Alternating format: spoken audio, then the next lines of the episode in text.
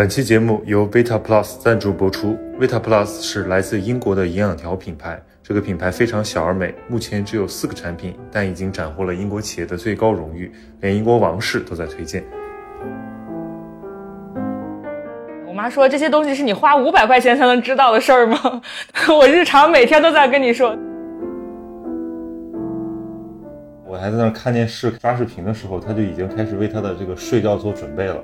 先进洗手间，然后去烧水，然后开始泡脚，也看一会儿电视，然后再吃各种各样的东西，就是行云流水，然后一点负担都没有，然后每天都这样。你仔细想一想，老年生活也会占据你整个人生的，差不多跟你的青少年时代、跟你的青春时期，就壮年时期差不多的那个同等的时间长度。而且，如果你真的去珍惜它，去爱你的老年生活，去爱你自己的话，其实这段生活完全可以过得，甚至比你之前的人生还更精彩。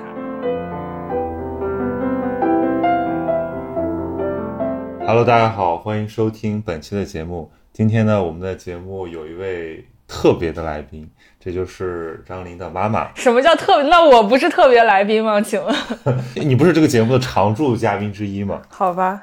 就是你已经是脸熟了，就是我们今天把那个阿姨搬出来，就是香香公主搬出来，就是因为 我们想和张琳聊一个，其实我们俩自己在私下就有交流的话题，就是这不最近在家过年嘛，然后在家肯定跟父母有很多温馨的时刻，但也有很多难免的摩擦。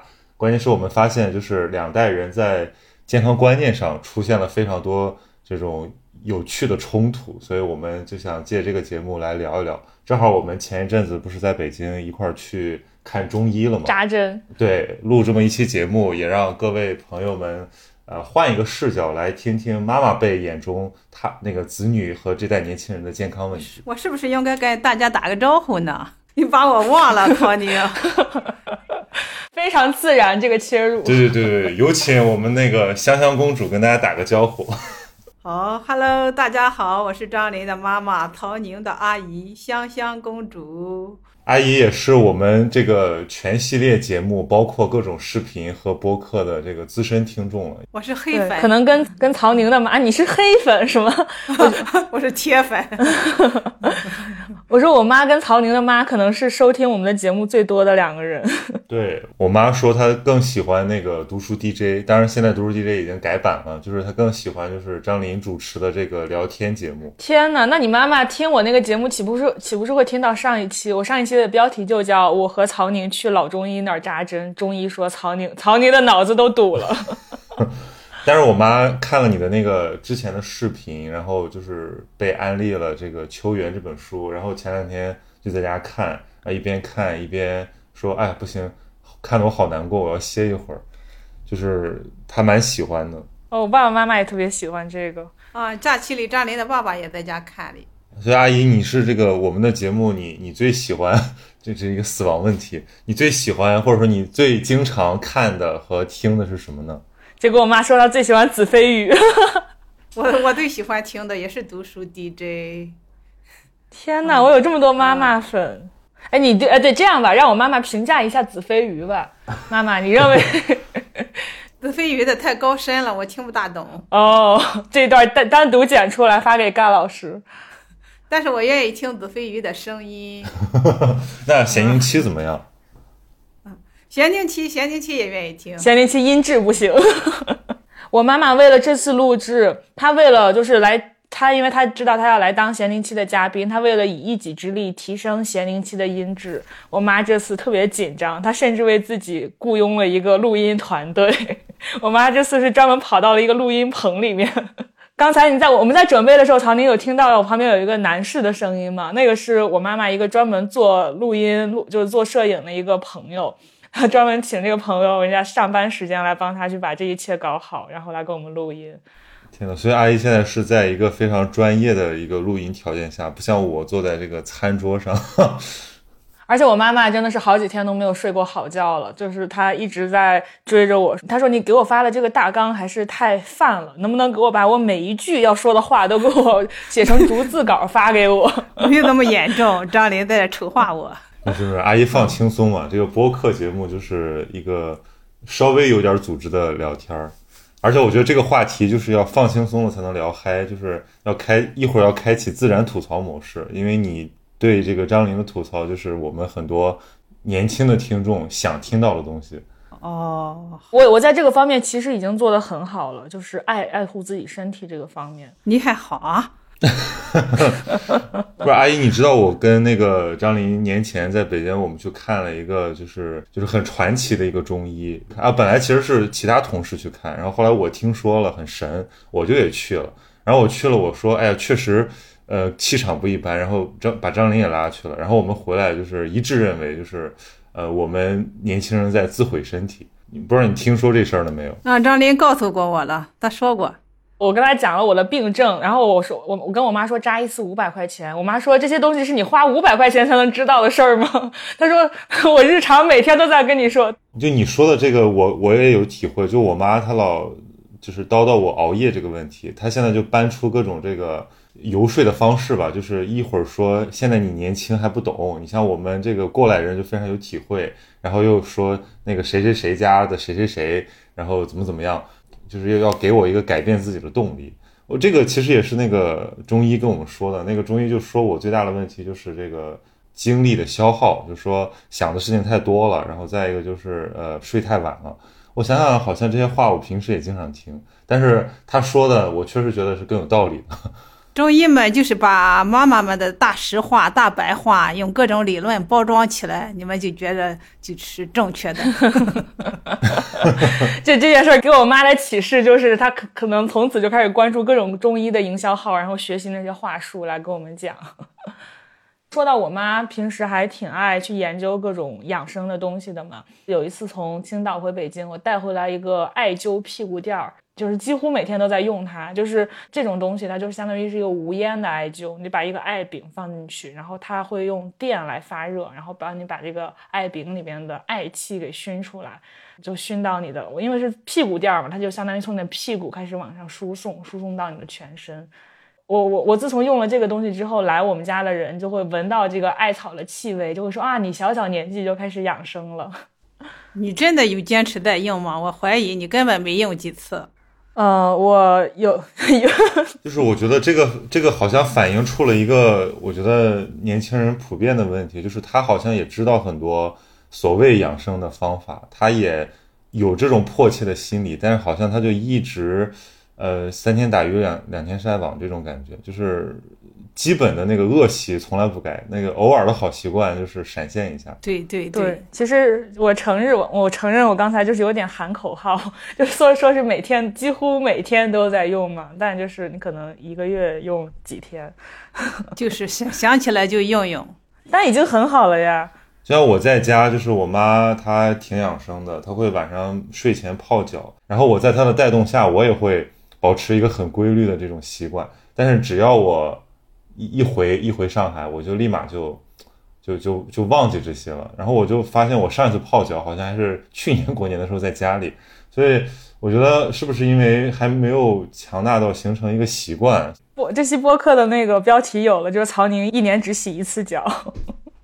不是啊，就是因为这个，就是这些，我我是觉得平时呢，这个我们好像会特别的呃跟着自己的这个性子走，就是觉得什么方便怎么样习惯怎么来。但是我觉得养生它要刻意，就是你必须要留出一段时间来，比如说你你你断食也是，你那个泡脚也是，你艾灸也是，你都得留出专门的时间，包括你要准备好你的。这个心情，你不能就一边干这个，然后一边在养生，那样那个养生基本都效果不好，而且坚持不下去。是的，但我觉得这一点对于都市里边年轻人来说太难了。就是你，你想你要泡脚，你你得先打水，你要先烧水，再打水，再脱拖鞋、脱袜子，然后再再泡脚，然后再擦脚。就你你一天怎么能保证你每天都能拿出这段时间来做这件事儿呢？我觉得前后起码得半个多小时吧。其实你还是没养成习惯，养成习惯就好了。我我觉得，你看，那么在你看手机的时候，在你工作的时候，你把把脚放进去，在那泡醒了，根本不影响你工作。不是我，哎，我也想我直接把脚放进去就泡就好了，但是你前提是你还得打水呀。啊，打水打水弄还还半分钟就可以了吧？张丽，你不知道有一种那种就是自动加热的那种洗脚盆吗？养生洗脚盆。我知道我的就是那个特别贵，七八百块钱，我我买的就是那个。对啊，你把水倒进去，然后你插上电，它就可以给你那个。就是连半分钟也不用。但对我来说，往里边倒水加水 也需要消耗我的能量，就是自己给自己懒惰找理由。我觉得应该就是以后你把那个 洗脚盆放在客厅，就是应该就是每每天有一个下午有一个时间段，就是带着公司的同事们一起泡脚做眼保健操。然后那个水我就天天不换是吗？我就在那放一年。不是你打完水之后，你加热还需要时间，然后呢，你等水热，你再把脚放进去，又又要泡过去。所以我就发现这个加热式的洗脚桶买了，还不如买那种直接买个盆儿加热水快呢。不是，但我觉得就是我观察我妈的这个养生习惯啊，就像阿姨刚才讲的，就是你得慢慢的把它当成自然。就是我妈她每天，因为她现在就是睡眠不是特别好，所以她就是习惯早睡，所以她。呃，经常是我在我还在那看电视刷视频的时候，他就已经开始为他的这个睡觉做准备了。先进进洗手间，然后去烧水，然后开始泡脚，然后也看一会儿电视，然后再吃各种各样的东西。嗯，呃，什么喝一碗那种中药，然后再吃一个益生菌什么的。我发现他折腾这些东西也得花个半个小时到四十分钟，但是他好像就是行云流水。然后一点负担都没有，然后每天都这样，哎，我觉得这个好像，呃，是我应该学习一下，因为我每次都得像你说的，就，嗯，要心理建设，对，对对对，就是觉得好麻烦，然后想不行，还是坚持一下吧，买都买了，放那儿浪费，但是这个基本就坚持个三四天，所以我觉得可能就是得把这个东西方便到最小化，就是你可以随手就开始，然后也不需要有任何心理负担，是的。你就坚持坚持二坚持二十一天就养成习惯就好了。这阿姨这些这个养成习惯都是怎么坚持下来的？就每天坚持嘛。对我妈也是有一套行云流水的这个流程，就很自然的，就是晚上必做的事情、必做的功课之一，感觉就必须要做。现在不不这样做，不做已经反而不习惯了。对，就是中年人是把那个养生当成日课，当成每天的生活的一部分，然后年轻人是是把它当成预防，就是他觉得他做这样可能会好，但不做好像也没什么。而且我觉得还有一个点，是因为这些养生的玩意儿啊，就不管吃吃这种保健品也好，还是泡脚也好，就它见效其实并没有那么快。然后呢，我们就习惯了说你干一件事情立马能见到成果，立马能给你反馈。就可能你泡脚，它是会给你身体反馈的，但只不过我们太浮躁了，没有感受到它给给你的那个反馈。就总之是你没有肉眼可见的，你你变好，然后你就做了几天就放弃了。但其实大多数事情都是这样的嘛，都跟养生也差不多，所以我觉得这也是我们为什么不能坚持。那妈妈，你你们为啥能坚持？就为啥你们看不到成果，你们还要继续坚持呢？我们还是相信他，他你只要你坚持，他就会变好。慢慢的、慢慢慢慢的体会他有有好的这个逐渐变化的这这个过程，你仔细体会，它都是有的。嗯嗯，对，所以我觉得这也是这也是两代人的非常大的一个差异。对，嗯，其实我现在慢慢在在理解这一点，就是其实身体的变化是很缓慢的，就是说你让它变好要很缓慢，它变糟其实也是一天天你在这破坏它。就是比如说像胃病，因为我我觉得我现在身体上最大的一个问题就是肠胃比较脆弱，就经常可能吃个。什么太冷的，或者说不是特别干净的东西，就反应很强烈。然后我发现这个胃是怎么一天天变得这么脆弱的？我我觉得这就不是一天两天的事儿，就不是说我今天呃吃多，或者说这个吃了太冷，或者喝喝太多酒造成的，这都是日复一日的问题。所以要把它养好，也得付出每天的努力。那我觉得就是养生，关键是在养吧，就是养，就是说你不能着急看到效果。第一，你得相信他；第二，你要去体察那个很微妙的变化。然后另外一个方面，我们之所以糟蹋身体，也是跟我我觉得也是跟时间有关的，就是因为父母总是会跟我们说，你现在糟蹋身体，年轻的时候糟蹋身体，你老了就会遭报应。但是你说现在年轻人有几个会想到自己老了之后的事儿呢？大家都是就是能能快乐一天是一天，对吧？能能能能过一天是一天，所以。这个报应的，就是不光不光是你你养生见效是在一个长期之后的事情，包括这个报应，它也是在一个长期之后的事情。那我们就更管不了那么多了，然后就更放肆的去糟蹋自己的身体了。但你不觉得现在这年轻人他的这种各种各样的慢性病越来越普遍了吗？我们可以总结一下，就是除了我刚才讲的肠胃普遍都不好，然后熬夜，再加上很多的这种习惯，其实都。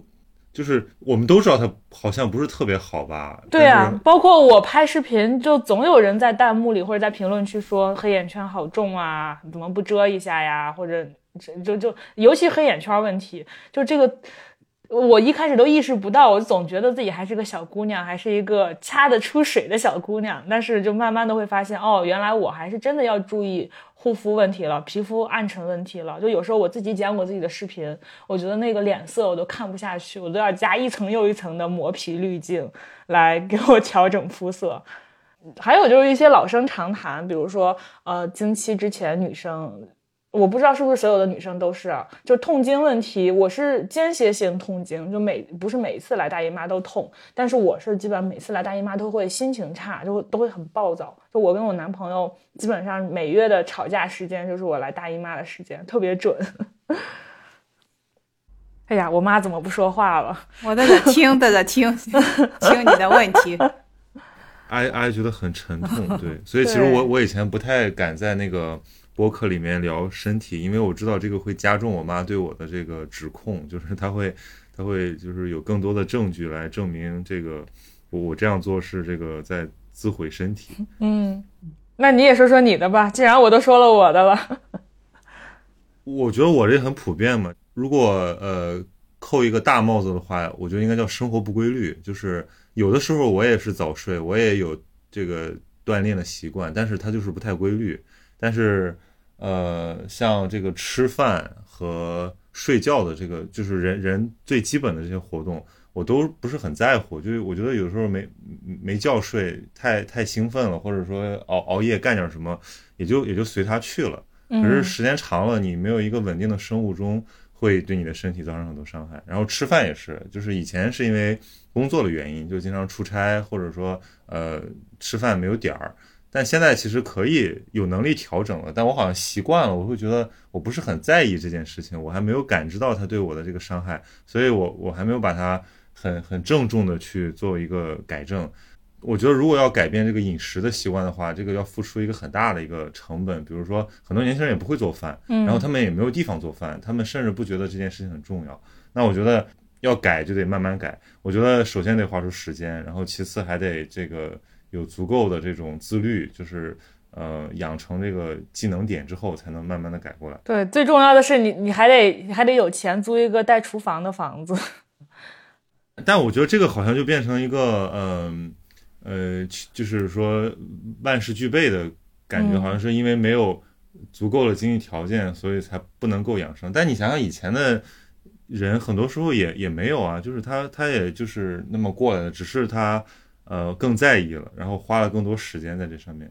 我感觉我们现在的时间是被其他东西吸走了，并不是说不够。是，而且我觉得，尤其是在养生这件事情上，我觉得我们是恰恰不是因为条件不够、选择太少，而是选择太多，就总是会有新鲜的养生观点、养生方式、新鲜的养生产品出来，然后你就觉得眼花缭乱、层出不穷，你都不知道该干啥，所以你就做一会儿这个，做一会儿那个。像我，我前一阵儿不是跟你去针灸吗？哎，我觉得针灸不错，那我扎扎了几次，后来开始游泳，然后游泳那就不能总去针。灸嘛，那肯定就会寒气外寒气入侵身体，所以就开始不针灸，开始游泳，就总是换来换去，包括吃的药啊什么的也是，所以最后就不了了之了。说到这儿，想起上次那个大夫，他还发微信，就是我说我我我那个要离开北京了，他还发微信嘱咐我，他说你一定要早睡。然后我说嗯嗯，然后我我那几天确实是十二点就睡了，然后结果后面有一天我又深夜 emo 了，然后我就发朋友圈，发朋友圈我还想了一下，然后我就把他给给分组了，我觉得我太对不起他了。天哪！我是因为我在朋友圈里打卡晒我游泳嘛，然后这个大夫看到了就来嘱咐我说，冬天最好不要去水里边游泳，就是寒气都会进来。然后呢，如果你一定要游的话，就一定要做好保暖，然后游完之后一定要擦干身体，穿好秋裤，然后呢回去之后猛灌自己红糖姜水。但就是他自从跟我说了这个之后，我倒是每次游完泳之后都要喝红糖姜水。对，我我觉得还有一个问题，就我们没提到，就是那个也是这个中医他很擅长看的，就是这个心的问题，就是这个情绪问题。嗯，因为这个问题好像看似它不属于身体健康范畴，但身心会相互影响，而且很多呃，我觉得就是情绪管理上的问题会带来你很多身体上的这种感受。比如我也是一个多思多虑的人，然后有的时候会因为这个呃情绪不好，所以。影响了我的习惯，然后导致我可能就就比如没有锻炼，或者说就会借助比如说喝酒来排遣，这样反而又加重了身体的负担。现在这种心情低落和这种情绪上的压力，好像也是年轻人面面临的一个亚健康的问题。对啊，就像他说我爱生闷气嘛，其实也是这样，形成一种恶性循环了。你们就，嗯嗯，哎，我的妈妈很久都没有发言，她一定心里 在默默的记下我们这些罪证。其实我真的有在认真养生，就是包括你问我妈，她也知道我其实还挺爱买各种各样的瓶瓶罐罐的保健品的。比如说放假回家也会带回去很多，但经常就带回去在家里也没吃几次，然后就不带回来了。我放过期的保健品大概有已经至少有三个牌子了，都不是说几罐的问题了。对呀，就是真的，但不是我说这个东西它真的不太方便。比如说我之前买过什么葡萄籽精华、护肝片。月见草精华之类，就是因为它各种药它都有吃法，就有的药是一天要吃两颗，有的药是一天要吃一颗。你说谁能天天记着我每天要吃两个这个，一个这个，三个那个，然后每个吃吃的时间还不一样，就真的根本就记不着，然后再打开的时候就过期了。哎，不过就是之前我有一个朋友他在英国留学，然后他给我推荐了他们算是一个英国的国民品牌，叫 Vit Plus。这样一个维生素的牌子，然后给我推荐的那个叫 wait Plus Her 加，就是女生吃，年轻女生吃的那个系列。他们说这个牌子还获过一个叫英国女王奖，就是算是在英国的产品界的一个最高奖项了。然后这个东西它又特别方便，它完全解决了刚才我们说的这个不知道每天要吃几个，最后就不吃了的这个现象。它是把你一天要吃的四种药包成一条，然后这一条差不多跟一个口红大小差不多，然后我们每天只要吃一条就 OK 了，就每天你随时随地拿出来把这四颗药吃掉了，然后就万事大吉了，不用再去想这件事情了。它一盒是有三十条，就正好吃一个月嘛。从此我就再也。告别了那些 拿回家去再也不拿回来的瓶瓶罐罐的保健品，而且它出门也很好带，往包里一放就可以了。那你要吃什么呢？就是，嗯，我吃的那个，因为是女生的，就是赫尔加嘛，Weight Plus 赫尔加的系列的，它是有四种，就是给二十加岁女生吃的，有胶原蛋白，胶原蛋白是美白抗衰的，然后还有维 C，维 C 也是提高抗氧化力嘛，它可以消灭自由基，还有是复合维生素。复合维生素就是针对我们现在都市年轻人天天吃外卖，营养不均衡。然后还有最后一个，就刚才说的月见草油。月见草油，曹您知道吗？他应该不，你应该不知道啊。就是它是给女生调节内分泌的，就是会让女生，呃，比如说调节经期啊，经期的时候心情 emo 啊什么的，浑身都痛，吃月见草油就会改善这些问题。不是，那你为什么要吃这四种呢？就是这这个有什么科学的说法吗？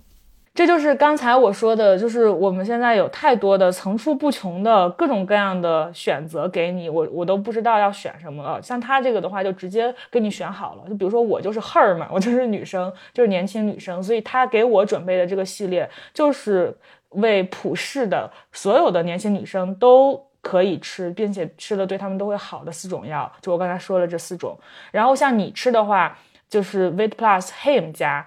比如说，就是像呃年轻的男孩吃的，像你平时健身，所以它这四种药里边有一种就是专门来保护你的关节的。然后像我们的父母的话，他还有两个系列，分别是针对五十加的男性和五十加的女性。就总之，人家都已经给你选好了，再也不用选择说，呃你再也不用担心说选择哪一种了。这个还挺好的哈。对啊，你这个介绍的都特别特别诱人。我就差写一篇小红书，把这些东西都列上，然后发出去了。其实我也不装了，这这次是我是带着我的亲妈来亲临咸宁七，就是给大家送福利的。就正好这次 Vit Plus 找到我们，然后我一看是 Vit Plus，我特别开心，因为是我已经吃了很久的一种保健品，然后我们就一拍即合，说那我就带着我妈上一期咸宁七来跟大家聊一聊这个健康问题。然后呢，这个福利是什么呢？大家可以去淘宝搜索 Vit Plus V I T P L U S Vit Plus 天猫海外旗舰店，然后呢去报暗号咸宁七就可以领取优惠券了。这个优惠券优惠优惠力度真的非常大，原价二百三十九一盒，一盒三十条嘛，我们现在粉丝专宠价是一百二十九一盒。就算下来，你想一百二十九一盒三十条，相当于一天花不到五块钱，你就可以吃到这四种营养品，而且这个价格是比双十一还要便宜的。呃，另外你也可以在 show notes 里面去复制淘口令，直接去呃天猫旗舰店领取也可以。所以大家快冲吧，真的，我已经要冲了，太便宜了我。听你这么介绍，我觉得好像它有一点，呃，就是因为刚才我们说着说着就说到这个不方便是很多万恶之源嘛，就是你没有形成习惯。但是我觉得补充一些营养剂确实会，呃，确实是必须的。那这个品牌值得信赖的话，这种方式确实还挺想尝试一下的。对啊，而且我这次回家就看到我妈每天晚上要吃，就是一大包药。你妈妈你是吃要吃几种药啊？一晚上，反正也是各种各种样子的药，嗯，十六粒。十六粒。你、啊你那个是怎么配的呀？那是个中医，他他给根据你的病症、身体症状给配的，有保肝的，呃，护胃的，各种各样的。嗯，然后你嗯，就一次要吞十六粒吗？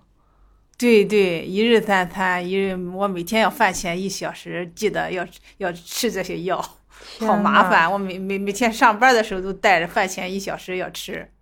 我觉得这也是个问题，就是阿姨说的，就是这个其实还是要对症下药，因为我觉得现在很多保健品好像，比如说像我我之前经常吃一个护肝片，还有一个综合维生素，但我其实不知道这个东西适不适合适合我现在这个身体吃。你比如说，我刚才听你介绍这个品牌，它是分的，就是有不同的年龄段，对吧？对，所以这个是不是可以，还还是它会符合我我们这个机体的一个在在这个年龄段的一个需求？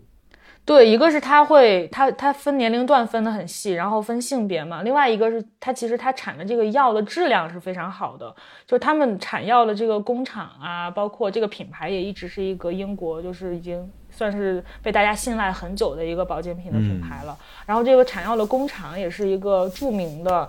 做这种维生素啊、维生素类的这种保健品的一个工厂，就是品质上是非常值得信赖的。嗯，那我要去试一试。嗯，我觉得我妈也可以试。我也心动了，我也心动了。然后，那妈妈你是你买还是我买？我买好，嗯，哎，妈妈，你刚才说你吃的那几种药是治啥的呀？我各种各样的问题啊，更年期的问题，这失失眠啊，这个有点抑郁呀、焦虑呀、肠胃不好，嗯，这个这个，然后我不是一一直这这这这个过敏性鼻炎吗？都得一直在这调理。我说让阿姨可以代表这个这个广大的妈妈们来讲一讲，就是妈妈们碰到了现在这种身体的健康状况是什么？因为其实有的时候我也是看我妈吃那么多东西，我才意识到她其实身体已经开始出各种各样的问题了。嗯，对啊，包括我妈，其实刚才她说了她更年期的这些病症，我一直以为，因为好像这个病症已经困扰了我妈很久了，就是更年期的这些问题，我还我还以为她已经好了，没有想到还在吃药。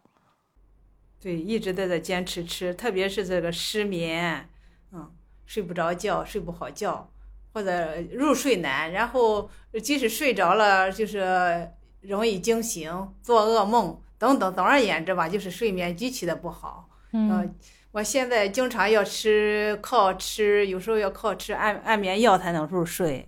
天呐，这跟我妈简直太像了。我妈也是那天说起来就一直没睡着，然后第二天精神特别差，还头疼。我就问她怎么回事，她说昨天晚上就是睡到一半睡不着，死活睡不着了，然后就靠吃安眠药。啊，那吃安眠药不会有副作用吗？总总比你那个睡不着好啊！一直睡不着，你第二天大脑不清醒，头昏昏胀胀的，嗯，做什么事也没有精神，那多不好。哦，就像过年那几天，我看我妈这个，她白天就是心情怎么样，以及他完成多少活动，他多少参与我们的这个家庭生活，完全取决于他昨天晚上睡得好不好。我突然意识到，就是对妈妈们来讲，好像这个睡眠变得特别重要，就是一个修复性的这么一个活动。如果这个东西没有守住，那他的生活质量就会很受很大的影响。对对，现在睡眠成了我的头等大事。哦，嗯，那我爸爸岂不是很惨？因为我爸睡觉打呼噜，然后那我妈肯定会把我爸赶到另外一个房间去睡觉。对对，是这样的。哦，真的是我，我我也是，因为我回家，我回家之后，这个就他们俩本来都是一人一个房间，这样可以睡得好一点。然后我回来之后呢，那我肯定是占了一个房间，这样导致他们就是又要同房，所以我就我我在家，其实我挺想在家多待一阵子的，但是我又觉得那目前住住在这个房子里没有办法创造这个条件，嗯。就想想挺挺难过的。嗯。我只能就是是啊。说，我在家变得特别小心，就是因为我我我他们可能十点睡了，我可能十二点睡，我还有两个小时，我会偷偷的从房间里面溜出来，然后打可能打开电视看个电影，然后把声音调到两格，然后可能再再喝点酒什么的，然后就是看完电影之后就把电视关上，然后把酒杯刷干净，再放回柜子里，就假装你没有来过 对对对，就是我，我第一不想吵到他们，但第二我又想让我我晚上过得开心一点，能睡个好觉，所以我觉得嗯。这个也是一个呃一个纠结吧，就是因为毕竟好久没有跟家人这个长期生活了，就其实是我现在回回家有一种很强烈的那个，就是我发微博说了嘛，就是外宾感，就是我觉得好像这个是我的家，但是我很久没有回来，我又不想把这个地方又重新改造成我的，所以我就。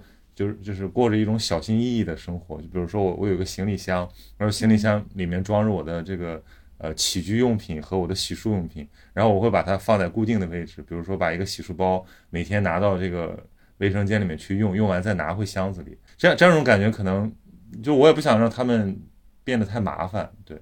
嗯，但这就很像住酒店呀。对，所以这也是一个呃就是分开之后的一个很难解决的问题。嗯，哎，我而且我这次回家，我还发现我妈妈变得更加健忘了。就是她，她虽然就是之前一直的人设，就在我们家的人设啊，就一直是不太聪明的人设。妈妈这么说你不会生气吧？就是我爸爸一直给我妈立的人设，就是我妈妈一直是那个需要被保护的，就是不太聪明，智商不太高。然后我跟我爸爸是要带着她去这儿去那儿呢。就虽然一直这种人设，但我这次回去呢，就发现我妈这个人设好像坐实了，就让我有一些难过。确实啊，现在就是非常容易健忘，一转眼什么东西一转眼就忘了，反而对以前的是以前发生的事能记得特别清晰，对刚刚发生的事情啊什么马上转眼就忘了。天呐，那这不就跟《人世间》里边的萨日娜演的那个妈妈差不多吗？差差不多了，我就哦我总是怀疑自己以后也会得老年痴呆。唉，呃，我妈也在家看那个剧，而且我妈就现在经常就转眼就把手机忘记放在哪儿了。对，嗯，经常出门以后，哎，自己关上煤气了没有？把灯关好了没有？再嗯，等打开门，再再回去，再再呃检查一遍。天呐，拿着手机到到处就找手机啊，找钥匙啦，嗯，整天每天反正总之就是各种各样的找 找东西。嗯，你会因为这个状况而变得难过吗，妈妈？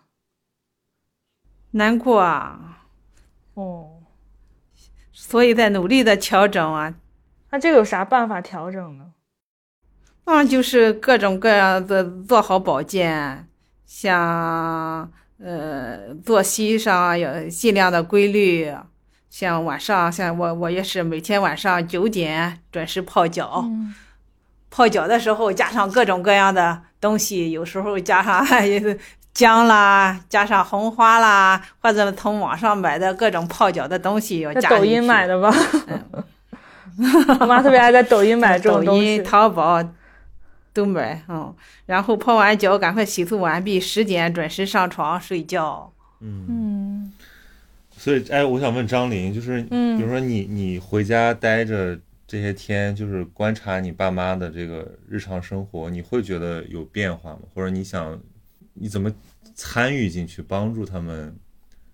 呃，好一点。我经常有这个困惑，我就先说一个我自己的感受，就是我前一阵子，我当时觉得我妈呃运动比较少，然后他肠胃不好嘛，其实这个跟他的整体运动量有关系。然后我就一直向他向他们灌输，我说你们应该保持一个正常的这个规律且强度足够大的运动量。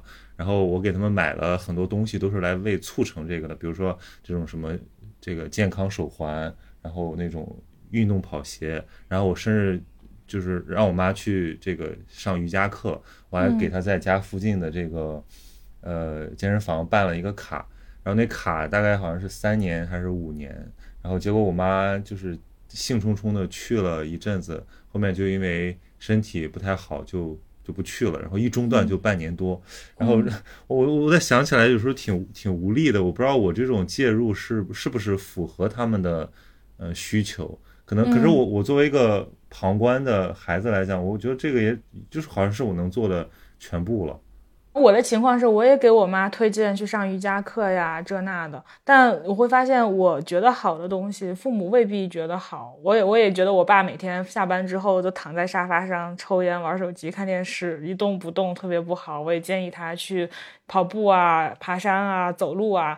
他也并不采纳，但是我觉得就是建议了总总比没建议好，或者说就是你回家了，其实就你本身回家这个行为就已经是一种介入，对他们来说是一种介入和原有的生活方式的改变了。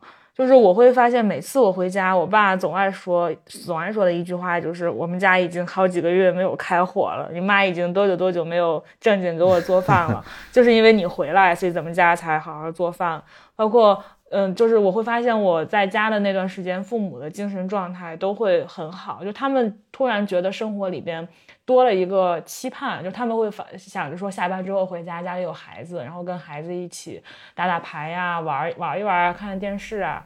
就他们的整个状态就不一样，然后我就会想到说，那是不是我们在外，就是不在家的这段时间，父母其实过的是一种特别无聊的、重复的和枯燥的生活呢？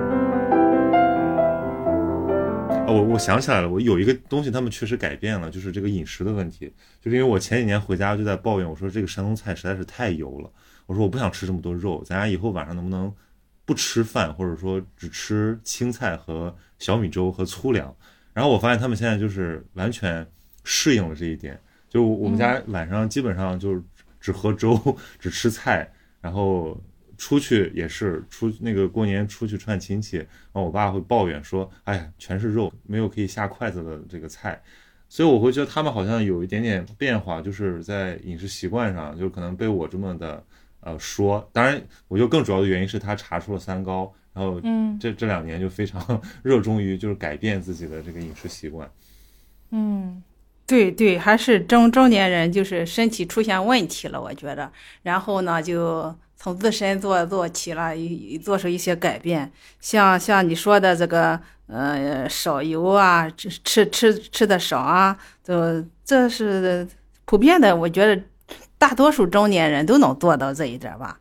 像像每天必吃早餐，早餐要吃好。嗯啊、午餐像我午午餐我就呃尽量的吃饱，晚餐就吃的很少，有时候甚至就不吃，光吃点水果蔬菜就行了。嗯所以张林不在家，我们晚上基本上张林的爸爸不回家，我自己一个人就是不做晚饭。嗯所以就是这归结成一个结论：这个人只有自己意识到他身体的问题的时候，他可能才会有这个动力去改变。别人说多少也没有用。就是说，如果年轻人也是这样，就是如果不是自己这个进了医院，或者说自己实在是太难受了，爸妈说再多，医生说再多，好像都不管用。是的，对对对，是这样的。嗯哎，而且我还发现一个点啊，就是你看，像我妈妈，她养生这么的勤快，每天就是各种游泳啊，吃各种药啊，然后还泡脚啊什么的。就是我妈妈整体呈现出来的形象是一个非常积极向上、充满正能量的一个中年妇女的形象，对吧？但是实际上呢，就是她也面临着要退休了，然后也不知道退休之后要干啥。然后呢，她。你说女儿的工作呢，也并没有完全稳定，她自己的身体呢，也也会有一些信号。这就是昨天我跟我妈夜聊的问题，就是这完全是 完全是一个模子的问题。我昨天给我妈看了一个视频，就是那个抖音上不是之前有个五十七岁离家出走去旅游的一个阿姨嘛，嗯然后我就说着说着，我就突然想起来，我就给我妈看，然后我妈就就是刷了好久，一直在看这个人。我觉得肯定是什么东西触动到了他，所以我我就是想说，能不能跟我妈去商量商量，讨论讨论，就是就以后怎么办？毕竟都是独生子女，就是你这个又很孝顺，对吧？你又想跟爸妈一起过，然后又想让他们融入你的生活，所以我这次就呃找找了很多机会，就试图跟我妈来聊聊这个事儿。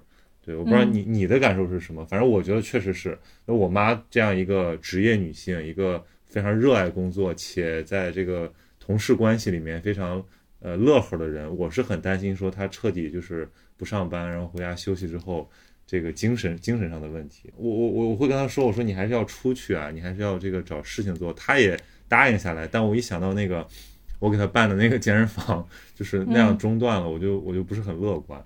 让你妈妈来入职具有文化吧。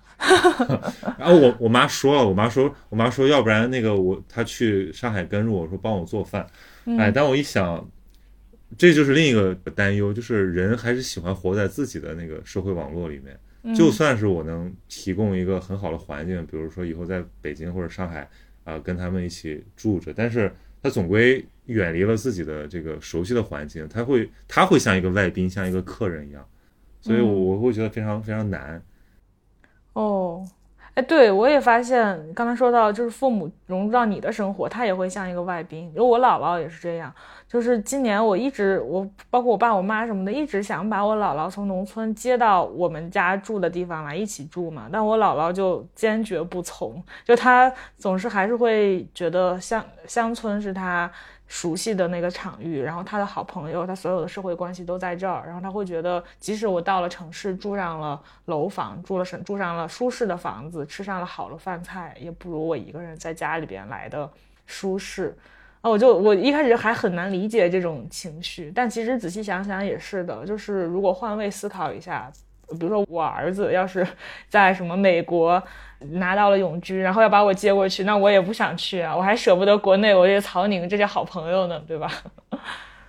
对阿阿姨，你们会怎么想这个问题？就是，比如张琳提出这个呃呃这个邀请，那我妈是很爱来的呀，我妈超爱来。嗯，我是比我我我比较愿意跟张琳一起。我妈很喜欢。大城市的生活，那但我爸就不喜欢。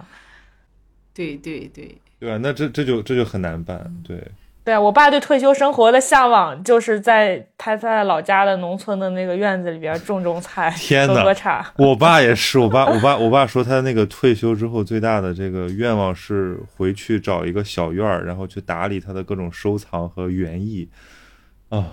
然后我我妈倒是很喜欢跟着我，然后我说那你可以跟着我出去旅行什么的。那我想以后我们家这个不就是聚少离多吗？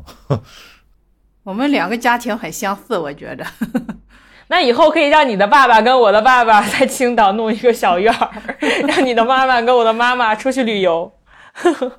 对，今年就是这样，就是我我我表哥他在青岛那个定居，然后就是换了新房子，就把我姨妈和我姨父接过来过年。然后我姨父就是那种在农村住惯了这种大厂房、大院子的人，回楼房住非常局促。我们开车回去接他嘛，然后我会觉得他住在那个地方确实更舒服啊，因为那个院院子里面搞了假山，然后他一个人就有三个厂。就像工作室一样，他在里面写字、画画、做手工，然后去隔壁的厂房干活，然后回家就是他的那个生活完全是比那个城市里面的那种蜗居要舒坦的多的。然后我爸，我爸就送他回去的时候，我爸就跟他住了两天。然后我们在城里去看电影，我会觉得未来这个生活好像就每个人走向了不同的 分叉一样。嗯，就是中年男人们都喜欢这个自由自在的、无拘无束的、接地气的小院生活。有时尚感的妈妈们跟着年轻的孩子们就是游山玩水去了。未来家庭发生一些重组，但其实你仔细想想，我觉得父母这一代人他们在面临退休的时候的这种绝望感，呃，我有时候会把它跟我们年轻人在面临大学毕业的时候要踏入社会的时候那种恐慌。其实是可以拿来比较的。一开始会觉得说，哎呀，反正父父母就会觉得退休之后，对吧？那就是闲了嘛。但其实你仔细想一想，老年生活也会占据你整个人生的，差不多跟你的青少年时代、跟你的青春时期、就壮年时期差不多的那个同等的时间长度。我觉得这部分生活是应该被我们重新拿起来去。嗯，去想象、去珍惜的，而不是说就就凑合着把这辈子最后这几十年过完吧。而且，如果你真的去珍惜它，去爱你的老年生活，去爱你自己的话，其实这段生活完全可以过得，甚至比你之前的人生还更精彩。对我，我跟我妈昨天晚上来了一次长谈，就是因为昨天是一个什么契机呢？是因为我姥姥去世一周年，然后我们回老家给她这个上坟。回来呢，我就当然觉得她很她很悲伤了。我我怕她可能会触发她的某些这个悲伤的情绪，所以我就一直在我自己房间里面待着。然后直到我妈进来给我送了一盘水果，然后坐下。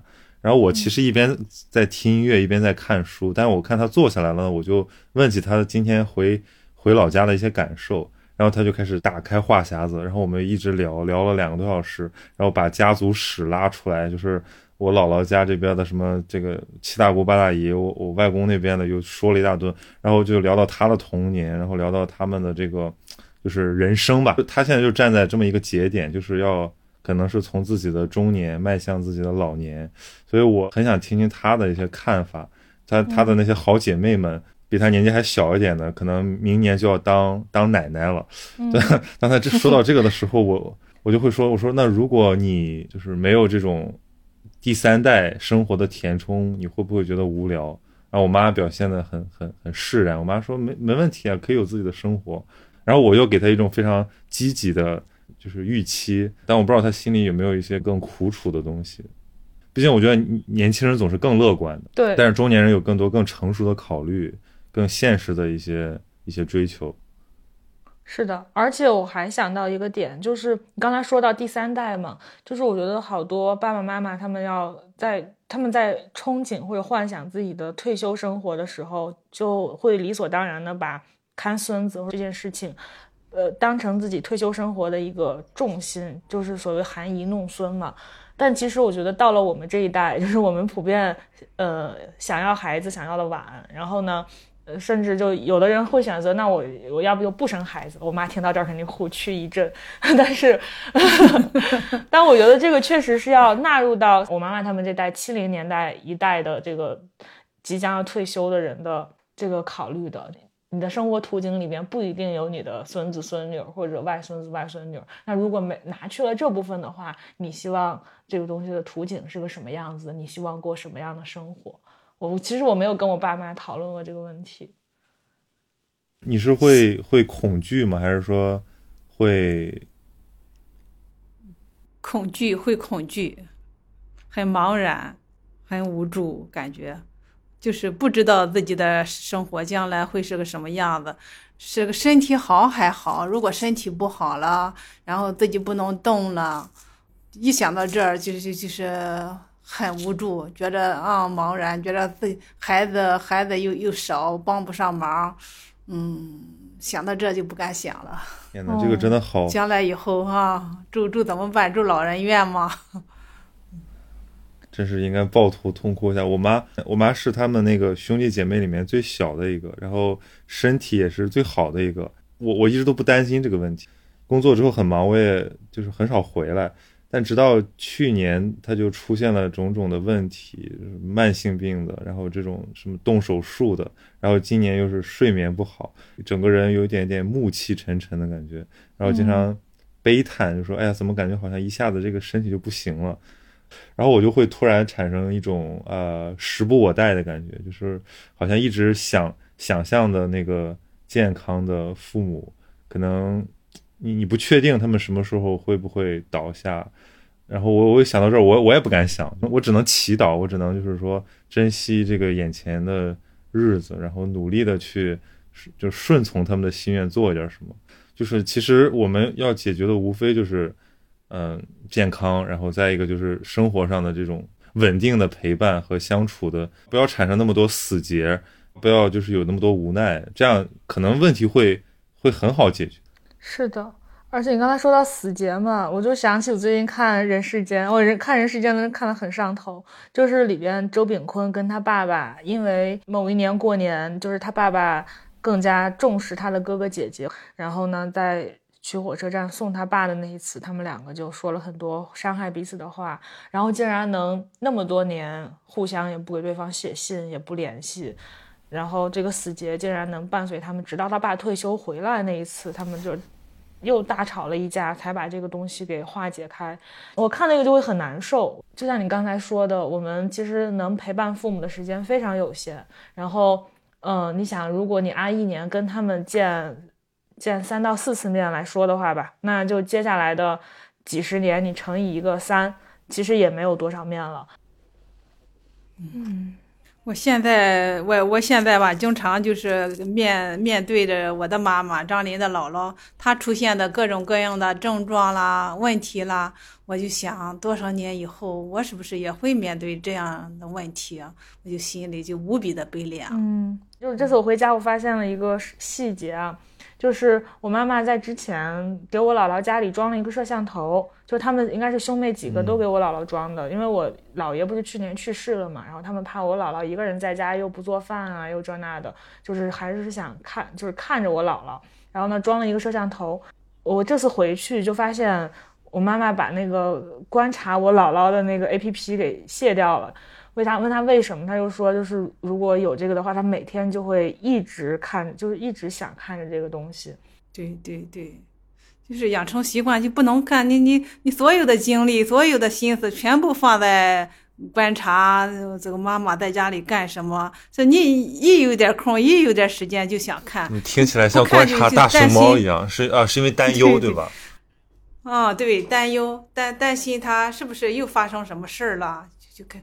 就看你看他在做事情，看他在吃饭啦，有朋友一起聊天啦，你心里就踏实；一不看，心里就惶恐。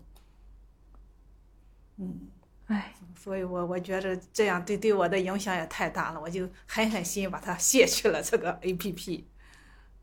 那我有时候也在想，就是人生像一个镜像，呃，小的时候我们都经历过，呃。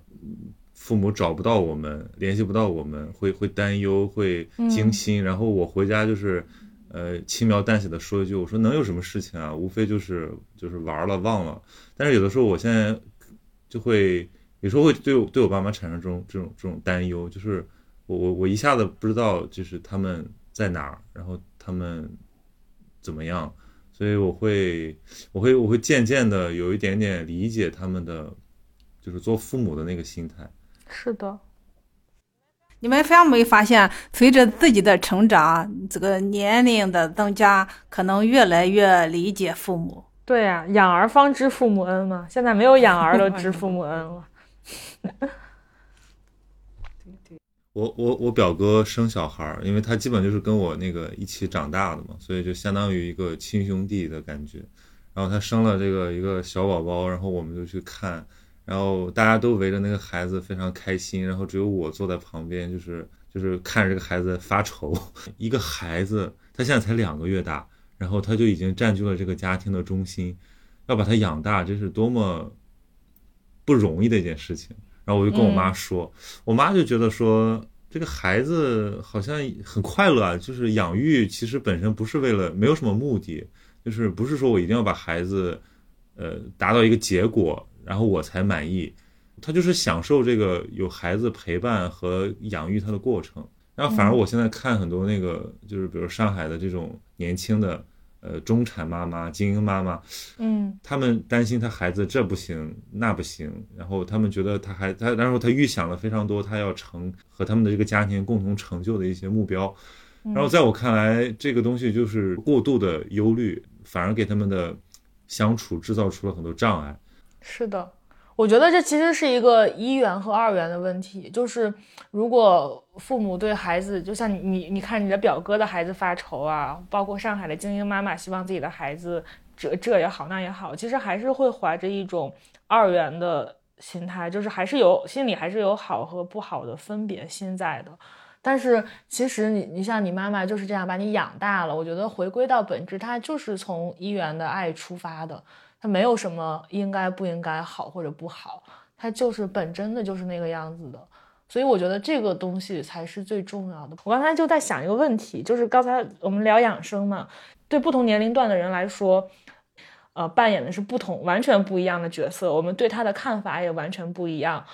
包括像你刚才说的，说你逐渐长大的过程，是一个逐渐的去理解父母的很多你小时候的你不懂的做法的过程。那我觉得养生这件事儿对我对我们来讲也是一样。就比如说我们在很小的小学的时候，当时看到我们的一些年纪比较大的亲戚啊什么的在养生什么的，或者在喝枸杞水，甚至都会觉得就是老头儿对吧，老干部就特别不可理解。就但是到了我们现在这个年纪。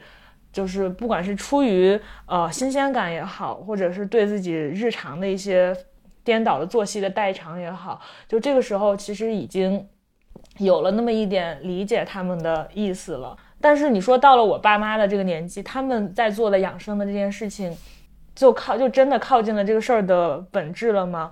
就他们更多的还是出于说，就是将来身体不要出什么岔子，给我的孩子惹麻烦。等等，我觉得是更多的是出于这个考虑去做的，他们现在的这些努力。然后我觉得这说一千道一万，就最终我觉得还是要落到对自己的爱这件事情上，就你到底是不是足够爱自己？那爱自己一个，我觉得一个最基础的一个前提就是爱自己的身体。但我觉得很多人没有这个想法，没有这个意愿，甚至没有这个意识要去爱自己。嗯，所以我觉得这个话题其实今天我们可能聊的比较日常，但我觉得它是一个很重要，我觉得它是一个很重要的事情。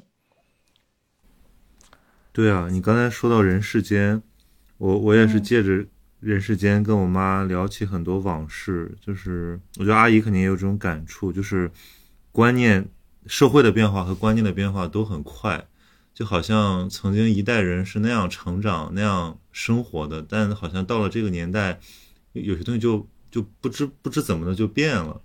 你比如说那个时候。很多人觉得到了这个阶段，是不是就成家，然后养育孩子，这个就是天经地义的，你也不用去怀疑，也不用去纠结，大家都这样。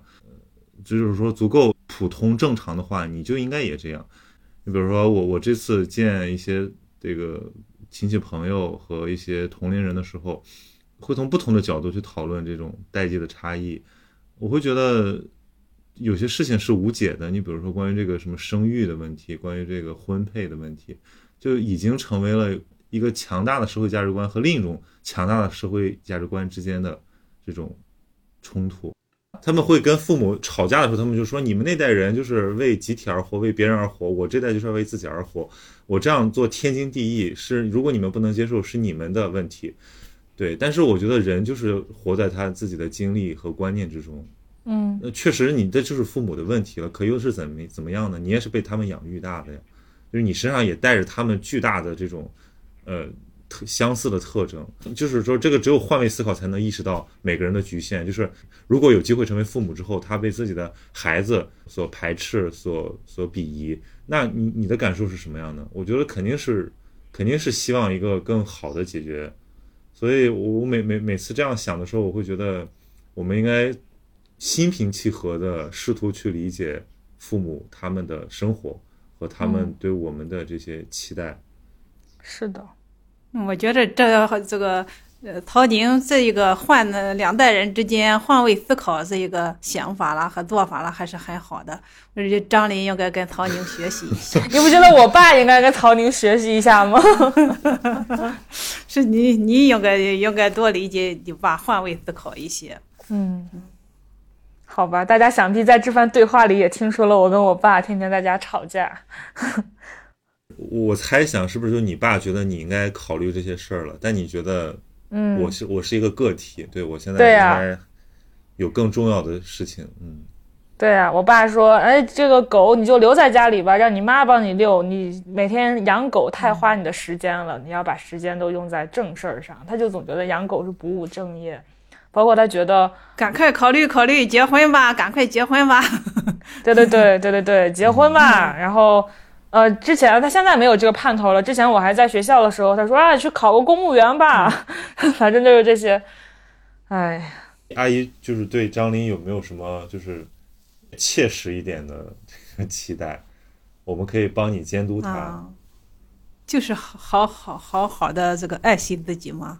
嗯嗯，这个曹宁怎么帮你监督我？曹宁自己都做不到。那你有什么具体要求吗？哎，我妈肯定又要说这些，我肯定做不到了。比如说让我穿秋裤呀什么的，我是真不爱穿秋裤。你为什么不穿秋裤？我就很爱穿秋裤。我总觉得穿了秋裤腿就被绷住了，就是不自由啊。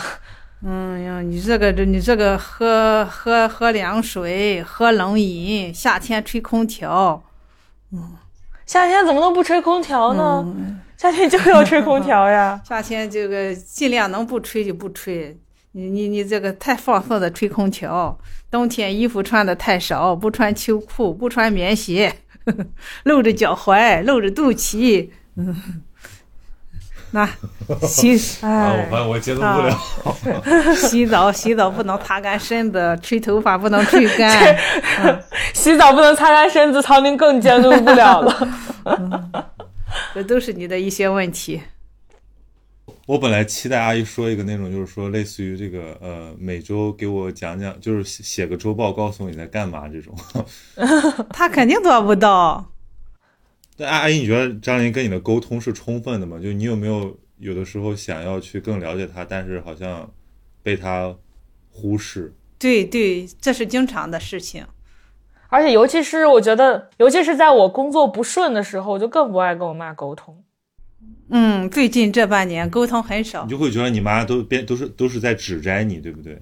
哎，我想问一下，我想问一下张琳，你这个不愿意跟我沟通，是觉着跟我沟通没用，还是觉得不愿意给我增加这种这个让我担心？你是一种什么心理？都有啊，但还有第三点，最重要的一点就是我觉得很累，就是跟你沟通会，呃，要是很麻烦，就是要说清楚这些事情很麻烦，让你理解我现在我做出的一些行为啊什么的，就要给你解释更多的名词，但是这名词后面又要解释更多的名词，就层出不穷，最后就嗯，就不愿意说了。就就就不知道从何讲起，嗯。就比如说，我跟你说，我要周旋在几个客户当中，然后这几个客户他分别是叫什么名字，他们是分别做什么的。就可能比如说，我跟我同事或者跟我同学讲这个，我都不用解释，呃，这个客户是干啥的，但是还要跟你从头讲，那他是干啥的干啥的，那个是干啥的干啥的，就管感觉很累。嗯，但是你不说，你你的总是不说，越说越累，总是什么也不知道。家长这也也是形成一个恶性循环了。嗯，我我感觉好像这个问题的解决只能就是说，就是在这是有点像道和术之间的关系，就是你你在一些这个业务术的这个问题上确实没法从就妈妈那边得到什么东西，但是可能这个一些原则性的，比如说或者说一些情感力量，这是可以嗯通过跟这个妈妈的沟通解决的。就是我一般也会有这样，就是我会在我情绪特别的 down 的时候，甚至是产生一点点这种这种非常消极的一些想法的时候，我给我妈打电话。然后呢，我会我我也不会讲什么东西，我只会去呃很发散的来聊一聊。对，但是我会觉得只要我妈说多一点，我就会觉得非常的治愈。就是就是我会觉得说，呃，父母在的价值是让你相信你还是被无私的爱着的。对，被无条件的爱着。对你感受到这种能量之后，你你你会好一点。然后，嗯其实我们自己有能力去解决自己的 trouble。就是嗯不需要父母来给我们支什么招儿，而且他们确实也支不上什么招儿。嗯，对，但是我我我们得让他们知道，就是我我我需要他们，就是嗯这个我我不是有一个同学在拍我的那个日常嘛，就是他想嗯做一个那种叙事纪录片，然后他踩踩我爸妈，然后那个片子我一直没有看，然后直到他前一阵子给我看了，然后我妈说到的就是这个这个点，就是她觉得呃对我没有任何的不满或者也没有什么更高的期待，她只是。唯唯一有点失落感，在我成长的这个过程中，就是他觉得我我好像就是没那么需要他了，好像帮不上忙了，然后他会觉得有点有点低落，嗯，哇！但是我听到这些说，我是这个，哎，我是无言以对的，就是我其实是非常非常需要他们，只是只是我我没有让他们感觉到而已。是的，哎，所以那天我也跟一个另外一个朋友说起来，就过年给我们的感受嘛，就是马姐啊，对，也是上过咸宁期的，就马姐跟我聊起来，她说，呃，就这次过年，她是第一次觉得一家人坐在一起吃一顿晚饭，然后饭后一起散散步啊。嗯，吃饭的时候聊一聊今天发生了什么呀？就突然发现这个事儿其实是久违了的。然后呢，嗯，为什么说起这件事儿呢？就是说，其实跟刚才我们说跟父母很好多工作上的事儿，从父母那儿也说，感觉也得到得不到什么，其实是有关联的。就是呃，如果父母能每天跟你一起吃一顿晚饭，然后在晚饭的时候交流一下今天发生了什么，就如果你有这个情有这个家庭的支撑的话，呃，确实是你自己的再多再多的困难，再多的。挑战你自己，其实都能从这个关系里边去汲汲取出力量来，然后去对付你自己的那些事情。但是我们很多人现在就是，如果跟父母相隔两地，然后甚至连电话都不打的话，你就是把这个给人为的切断了，然后你就会总会感觉自己很孤单、孤立无援。但其实不是的，就是人有家在的时候，还是有个退路嘛，还是有一个东西能承载住你的。嗯，就是总结一下，我觉得就是异地恋，就是这个所有的感情，不管是跟朋友的、跟恋人的、跟跟父母的、跟亲人的，就就全部都要维系，就是要那种，就尤其是那个面对面的，然后那种就是不是仪式性的这种真诚的交流，这这样才这个感情才会好。然后你像我，我每次回来，我待的时间长短其实并并不是最重要的，我觉得就是我跟我妈交流的程度。就是就是我会觉得有一场推心置腹的谈话，不管它它是发生在这个去买菜的路上，还是发生在一个呃夜晚睡前，或者一看完一场电影之后，就是只要我觉得好像我又能够跟他深入交流了，也无无关我们说了什么，我就会觉得、嗯、啊，这我我是回家了，我是、嗯、我是陪他们了，我是跟他们生活在一起了，而不是说啊我一定要带他们干嘛干嘛。对，就是这个就像感情一样，就是。总靠啊，今天还是情人节，很有意思。就是异地恋为什么不可取？因为那个就是完全是最后你用很多呃代表情感的行动去替代那个生活本身。嗯，是的，你要不要结个尾？嗯，我就是希望新的一年开始了，我们还是要回到这个，就离开离开我们成长的家和。这个城市去外面打拼，或者说去游历，我我我就希望这个能够心怀着父母的这个情感在外面吧。对对，那这里我要再次推荐呃 Wait Plus 五十加的这个系列。你要这样讲，我我还有一点要补充，就是呃，我希望就是关心父母能关心到点子上。我发现我以前很多我是没有关心到点子上。比如说我给他买这个保健品，如果他一直在用，我会非常开心，对吧？如果他用了一阵子他就不用了，或者他就忘了，对我我我其实现在开始想想，这是不是我没有，就是我作为一个 产品经理没有买到点儿上，对我没有识别到用户最底层的需求。嗯、是的，我觉得它这个产品 Weight Plus 就还挺底层、挺本质的，就是它里边的这四款保健品真的是适合这个人吃的最基础的四款保健品，所以真的很好。你要不要最后口播一下购买方式呀？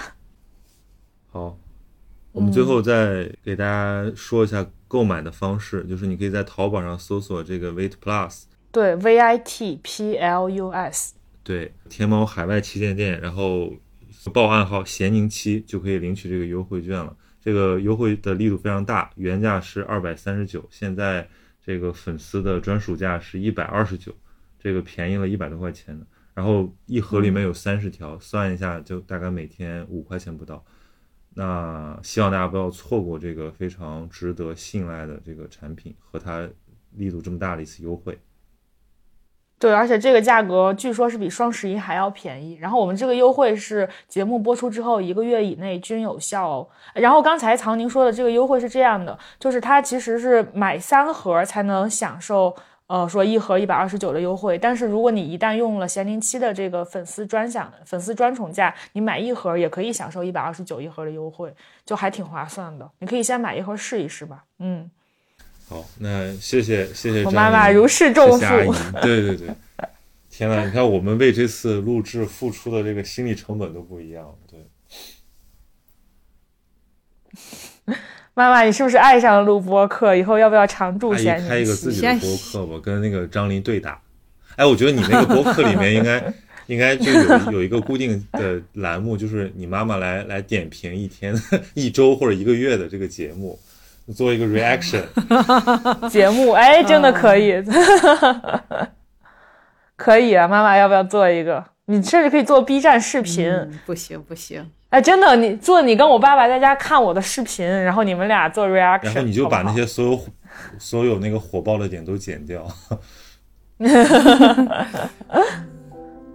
好呀，那谢谢大家。好，谢谢阿姨。好，好，拜拜。拜拜。嗯。